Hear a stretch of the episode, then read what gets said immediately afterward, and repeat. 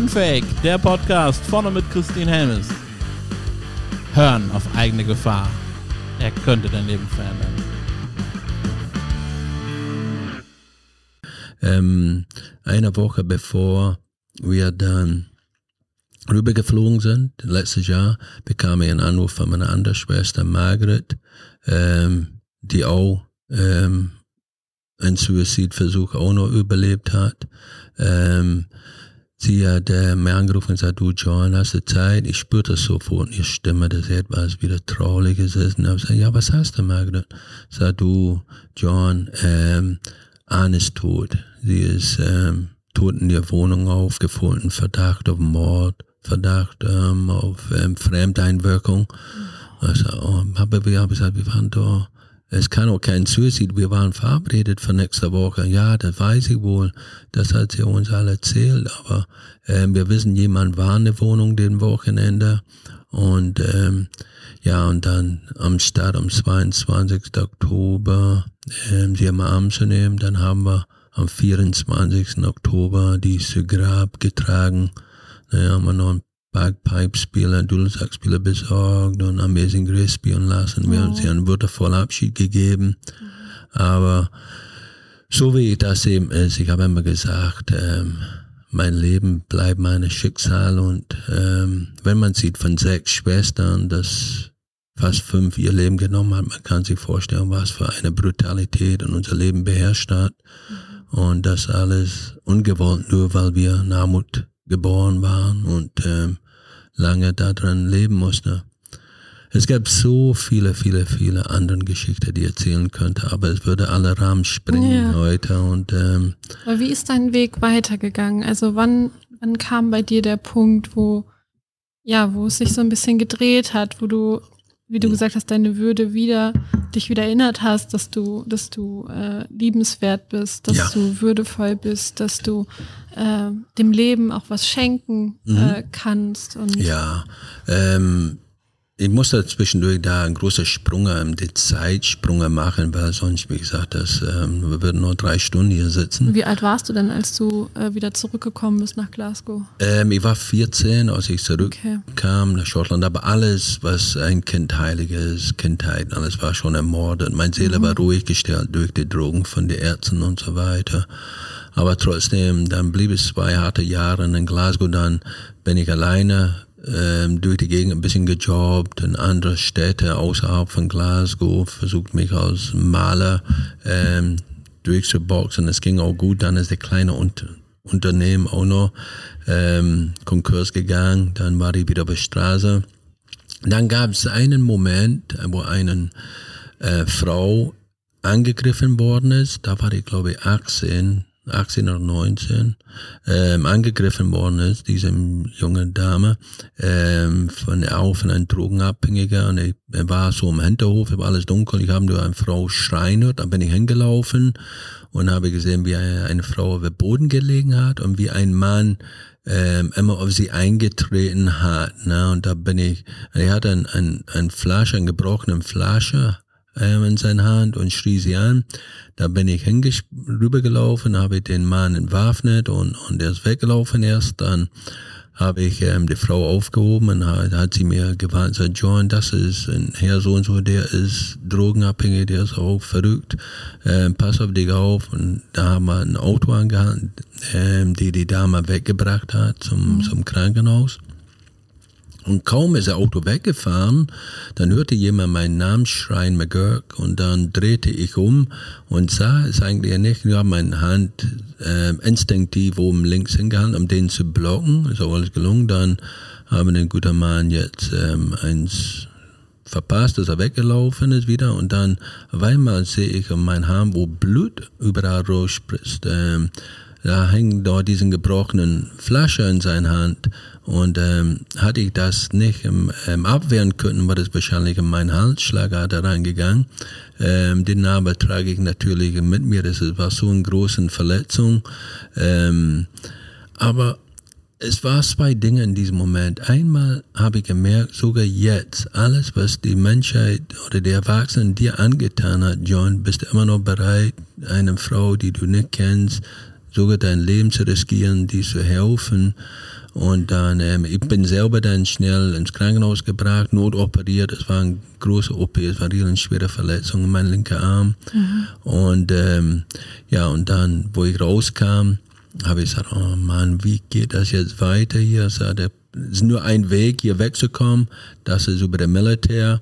Habe ich ähm, probiert, der Militär war über, überfüllt, weil jeder wollte dahin, weil die Arbeitslosigkeit war so groß. Mhm. Ja, dann habe ich mich dann ähm, zum Militär beworben äh, mit drei weiteren Freunden. Ich war der Einzige, der angenommen worden ist. Und dann habe ich meine Ausbildung in Edinburgh gemacht und sechs Monate lang dort. Und dann von da aus habe ich ein Regiment ausgesucht. Wenn ich das falsche Regiment ausgesucht hätte, da war sieben zum Auswahl. Und ausgerechnet den Regiment, den ich ausgesucht habe, war hier in Osnabrück stationiert. So ist mein Weg nach Osnabrück ähm, hingekommen. Und was hast du für eine Ausbildung gemacht? Ähm, bei der Militär einfach ein ah. pures Militärausbildung. Ja. Ne? Militärische, alles was mit dem Militär geht. Ne? Und ähm, ja, und es war gute Ausbildung. Die Ausbildung selber war top. Ich habe äh, mein erstes Mal bin ich in meinem Leben quasi ein bisschen gefördert. Der ersten ähm, Lauf, da bin ich ähm, ja Dritte geworden. Also Johnny, wenn du Dritter werden kannst, du auch Erster werden. Mhm. Ne, und dann habe ich hart in mir trainiert und ähm, habe ich da auch so ein gewisser würde wiederentdeckt. Ähm, dann bin ich auch wirklich schnell Erster geworden. Es war schön, da der allererste Mal. Und dann bin ich ausgezeichnet nach der Ausbildung mit bester Soldat in die sechs Monate. Mhm. Und das war so kleine Bestätigungen. Ja, dann habe ich gesagt, äh, habe ich ein Regiment ausgesucht. Ich war hier in Osnabrück stationiert. So ist mein Weg nach Osnabrück gekommen. In die Zeit, wo ich hier war, in Osnabrück, habe ich sehr früh und sehr jung geheiratet, die leider ähm, nach vier Jahren ähm, gescheitert ist. Da haben wir uns nach vier Jahren ähm, scheiden. Wir waren einfach, die Differenzen war so groß. Ich war zurück, unser Regiment ist zurück nach England gegangen. Mhm. Und dann, ähm, wenn ich da lang, als ich wieder kam, war alles vorbei. Und dann war ich wieder alleine auf der Straße hier in Osnabrück, hatte meinen Job, einen Job in der Papierfabrik hier in Osnabrück bekommen. Und ähm, aber da war ich, es war auch eine harte Zeit zu den Zeitpunkt hier in Osnabrück, weil er war ein, der, es war der größte Garrison Europas schon mal ähm, Osnabrück und da hat die Soldaten auch viel missgebaut.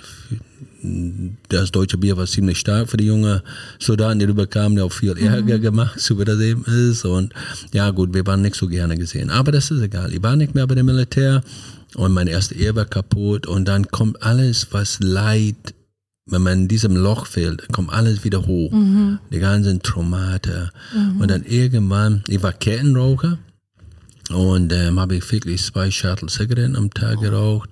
Und ich habe immer sehr viel Whisky getrunken, einfach den Schmerzen der Dunkelheit zu überstehen. Mhm. Und dann irgendwann ich fühlte ich, war auch ich habe auch wenig gegessen. Ich war, glaube ich, zu den Zeit wog ich, glaube ich, 68, 67 Kilo nur. Mhm. Und, ähm, aber ich war immer noch am Leiden. Ich konnte nicht zurück nach Schottland, weil da keine Perspektive. Und das ist auch ein, ein, ein wichtiger Punkt im Leben. Und das ist auch die Ursache für viele Kriege und, und, und Leid, die Perspektivlosigkeit. Wenn der Mensch keine Perspektive hat, hat man auch kein Ziel im Leben. Und mhm. ich war auch perspektivlos und dann der Traumata kam wieder hoch, die ganzen Leid, diesen Berg voller Schmerzen. Und dann habe ich äh, mich unwohl gefühlt und dann habe ich gebrochen und da kam nur Blut raus viel mhm. Blut. Dann bin ich da hingefallen und als ich hingefallen habe, da kam wie ein Déjà-vu. Äh, mhm. das war das gleiche Bild aus Mr. Smith, mhm. mich 18 Jahre davor, wir reden von 33 Jahren von jetzt weg zurück und dann 18 Jahre davor, als Mr. Smith mich gegen die Wand geworfen hat. Diesem gleichen Bild, als ich in diesem Blut gelegen habe, das, das gibt's noch gar nicht, diesen Schmerzen wird nie aufhören. Und dann bin ich so weinend eingeschlafen in diesem kleinen Einzimmerwohnung in Osnabrück. Mhm. Und als ich da gelegen habe und dann bin ich eingeschlafen, ich wollte nur schlafen, ich wollte eigentlich gar nicht mehr wach werden. Mhm. Und dann, als ich da gelegen habe, da ist ähm, für mich ein Wunder passiert, ähm, weil ich da es nie erklären könnte. Mhm. Ähm, da ist der Himmel hat sie geöffnet und viele Engel kamen raus. Mhm. Und einer, ging durch alle die Engel hindurch und blieb über meinen Körper stehen. Und die sagte die folgenden Wörter zu mir, John, Gott gab dir ein starkes Herz und Gott hat Großes mit dir vor. Das war diesem Satz, nur diesem Satz. Mhm. Und dann bin ich irgendwie wach geworden. Es war schön, es war wunderschön, aber unerklärlich, weil ich habe nie einen Bezug zu Gott gehabt zu den Tagen, niemals, nie. Mhm. Ich kannte den gar nicht. Ich kannte nur Mary und Joseph hier mit einem kleinen Esel zum Weihnachten. Das war alles, was ich von ihnen kannte. Und mhm. ähm, aber das war so unerklärlich und hat war ausreichend, ähm, dass ich mich erstmal sauber machen, durch und natürlich direkt zum Arzt. Die haben mir ins Krankenhaus geschickt, war alles Verdacht auf Krebs, Magenkrebs. Es war aber nicht, es war ein gutartiger Tumor, der geplatzt hat und es brauchte nicht operiert. Wenn ich alles umstellen würde, konnte man es durch Tabletten heilen. Mhm. Und diesem einen Satz, Gott gab dir ein starkes Herz und Gott hat Großes mit dir vor, hat gereicht, einfach, dass ich weiter nachdenklich und, und sagt aber, wie kann, wenn es einen Gott gibt, heutzutage glaube ich fest an ihn, aber zu den Zeit habe ich gesagt, wenn es einen Gott gibt, warum lässt er das alles zu? Ich weiß die Antworten jetzt, aber mhm. zu den Zeit wusste ich es nicht.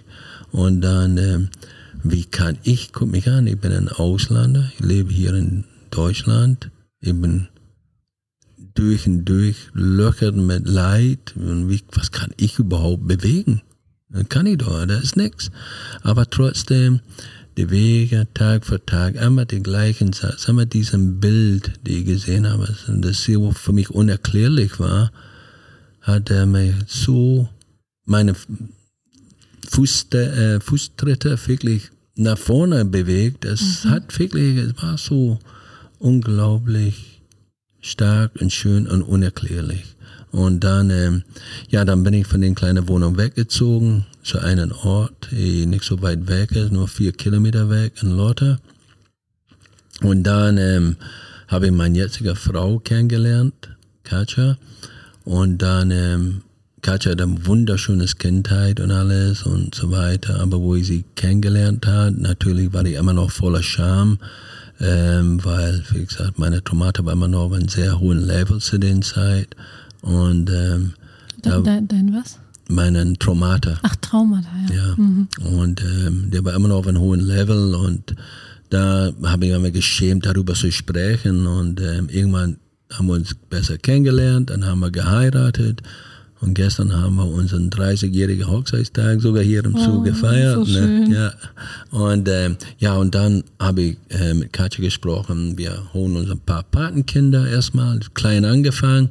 Dann habe ich irgendwie, irgendwann hingekniet zu Gott und gesagt, okay, ähm, Gott, du hast Großes mit mir vor, ein starkes Herz habe, ist klar, da habe ich alles überstanden in meinem Leben, wo viele jetzt aufgegeben hätten.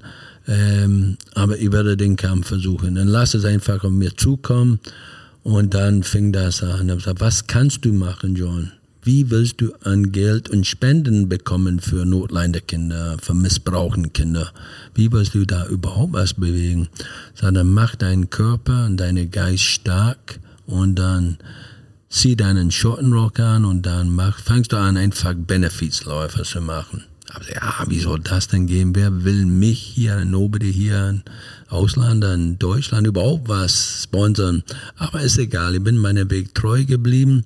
Und dann haben bei uns intern eine Firma damals, eine Papierfabrik, aber gesagt, komm, das war für den Krieg in Bosnien damals, für die Kinder in Bosnien, haben wir einen großen Benefizlauf gemacht, wo 20.000 Deutschmark kamen zusammen. Dann habe ich neue Ideen entwickelt ähm, zu einem Jahr Tausendwende, einen Jahr Tausendwende Tumbler, wo auch 20.000 äh, Deutschmark kurz vor der Euro zusammenkommt, ähm, äh, ähm, umgewandelt worden ist. Und dann ähm, spürte ich so Erfolge da. Und dann, ähm, dann führte natürlich in den letzten 30 Jahren, vor 15 Jahren oder 14, nächstes Jahr haben wir das 15. Jahr Jubiläum, habe ich einen Verein gegründet mit Freunden, die mir den Wege lang begleitet haben, haben einen Verein gegründet, Spoiler for the Children's World. Und wir haben mittlerweile hunderte von Projekten unterstützt und da ich kann mir nur an eine Gebet einmal gut erinnern. Ich hatte gesagt hier, ähm, bei meinem Gebet, er sagt, meinem Ziel ist eines Tages eine Million Deutschmark. Das war ganz am Anfang. Das war für mich unvorstellbar, unerreichbar. Ne? Aber es mhm. war einfach ein Ziel. Ja, mittlerweile ist es fast über zweieinhalb Millionen Euro, die wir oh. gesammelt haben. Wenn man Deutschmark zurückdenkt, ist es einmal mhm. ein Fünffacher. Und ich bin bei längst nicht fertig. Ich habe eine Stiftung geschenkt bekommen. Oh, das war eine lustige Geschichte. Ich war immer bei meinem Training, immer am Laufen, immer trainieren am Kanal. Ich bin immer 99 Prozent alleine unterwegs und mit meinem Training. Und dann ähm, habe ich so, oh Mensch, beim, meinem Gebet, beim Laufen, mein lieber Gott, ist so wie ein Kumpel. Sag, mhm. wenn ich mhm. da eines Tages da ähm, Lotto gewinnt, dann werde ich eine Stiftung gründen, dann habe ich noch weitere Werkzeuge, Kindershilfen und so weiter. Und dann wirklich in der folgenden Nacht ähm, habe ich von der Lottozahlen geträumt und ich komme in alle erinnern. Da habe ich gleich alle sechs aufgeschrieben und ein paar Tage später beim Lottoziehung hatte ich kein einzige Zahl richtig. Nichts, null. So, äh, wie geht das denn? Er war so von fest von überzeugt, mhm. dass er durch diesen Traum der, von, von der Zahl, dass ich da irgendwo, ähm, ja, was gewonnen hatte. Aber ist egal. Da ist die Geschichte nicht mit beendet. Zwei Tage darauf kriege ich einen Anruf von jemandem aus Münster, der wollte mir ganz gerne was spenden für unser neuen Kinderprojekt. Und dann hat er 10.000 Euro gespendet und hat er gesagt, Johnny, sag mal, deine Geschichte ist so einmalig und du hast so eine Leidenschaft. Und er selber hat keine Zeit mehr dazu, ob ich seine Stiftung übernehmen würde. Ne? Mhm. Also, du kannst es sehen, entweder hat der lieber Gott schwarzer Humor oder. ja, also auf jeden Fall Humor. Ja, ja, das hat er wirklich. Und dann, ja, siehst du wohl, ähm, ja, da hatte ich dann auf einmal eine Stiftung, die ich, ähm, die Stiftung leider durch die Zinssatz von heute, es werft so viel Honig ab. Es ist ein guter Werkzeug für ein paar Momente, ein paar kleine Projekte, aber das reicht nicht Jetzt aus der Stiftung werde ich was Besonderes rausmachen. Ich suche mir einen großen Sponsor. Ich habe große Netzwerke jetzt mittlerweile aufgebaut. Und dann ähm, mit dem großen Sponsor, dann ähm, hole ich einen großen Partner, die zu mir passt. Und dann habe ich so ein kleines Konzept ausgearbeitet. Also was liegt dir am Herzen? Wo ist der Weg? Das war auch viele, viele Jahrzehnte, wo ich das schon immer gesagt habe wegen der Tiere, wegen der Pferd, eine deutsche Schäferhund. Ich weiß, wie wichtig Tiere und Kinder sind. Da gehe ich zum Zoo Osnabrück. Wir arbeiten mit vielen Charity Projects der letzten zwölf Jahren zusammen. Und dann frage ich der Zoo Osnabrück, ob die Lust mit mir haben, einen roten Teppich Charity Awards Gala zu machen, immer im November, kurz vor Weihnachten. Ja, wir haben einen Hauptsponsor mit äh, Mercedes äh, bekommen und danach dann äh, in Osnabrück und dann ähm, habe ich mit ähm, Herr Büsemann ähm, zu Osnabrück, der Geschäftsführer, gesprochen, der eine unglaubliche Arbeit hier äh, leistet. Ähm, dann haben wir dann zusammen gesprochen, das, oh, super Idee, Johnny, das machen wir. So war der, äh, der Flügel für die Zukunft Charity Awards Gala geboren. Klar, die letzten zwei Jahre, letztes Jahr hat es stattgefunden, die anderen zwei Jahre wegen Corona ist es ausgefallen. Ähm, aber trotzdem aus diesem gedanklichen 6000 Euro, die es einmal im Jahr werft, hat es letztes Jahr ähm, 70.000 wow. reingewinnen. 35.000 geht zum Partner im Zoo, direkt für Umwelt, ähm, Artenschutzprojekt mhm. und für den neuen Elefantenpark. Und der andere 50% geht zu der John McGurk Stiftung, ähm, wo alle diesen 35.000 Euro direkt in Kinderprojekte rausgehen. Ja. Wir haben diesem Jahr auch nach der, äh, der Krieg, Anfang des Krieges in der Ukraine, haben wir nur einen Lauf gemacht zu RTL, wir helfen Kindern und da haben wir dort mhm. auch 15.000 Euro gespendet für die ukrainischen Kinder. Wir sind durchgelaufen, 24 Stunden und so weiter. Es ist immer, ähm, wir bauen immer Brücken dabei, wenn wir Charity Projects machen. Mhm. Wie zum Beispiel unser Großprojekt 2023. Ähm, da werden wir zum Beispiel was gegen ähm, ein Zeichen gegen Rassismus, ein Zeichen gegen Antisemitismus. Wir wollen ähm, was Wunderbares. Ich habe es schon längst am Herzen, aber jetzt werden wir das umsetzen. Mhm. Einen nächstes Jahr feiert auch Osnabrück in Münster 375-jährigen Westfälischer Frieden mhm. und möchten wir werden unserer Münster Friedenslauf, das machen wir per se immer Jahr Einmal Jahr. Ähm, und dann verbinden wir es einmal mit Charity und einem Botschaft. So, wir werden ähm, nächstes Jahr wahrscheinlich Mitte August starten. Ähm, dann laufen von Münster über Lengrecht nach Osnabrück. Und dann, wenn wir in Osnabrück ankommen, werden wir einen Friedensbotschaft von der Oberbürgermeisterin aus Osnabrück bekommen. Diesem werden wir dann zu unserem, wir werden dann von der Rathaus rüber zu unseren Autos im Wohnmobil laufen. Mhm. Wir fahren dann von ähm, Osnabrück, vom Rathaus, direkt nach ähm, Berlin zum Brandenburger Tor mhm. und würden einen Lauf dort starten, vom Brandenburger Tor nach Kiew. Und das war's auch schon wieder mit einer Folge Unfake, dem Podcast, der dein Leben verändert. Vorne mit Christine Helmes. Und damit du keine Folge verpasst, denk dran, abonnieren und teil die Botschaft in der Welt.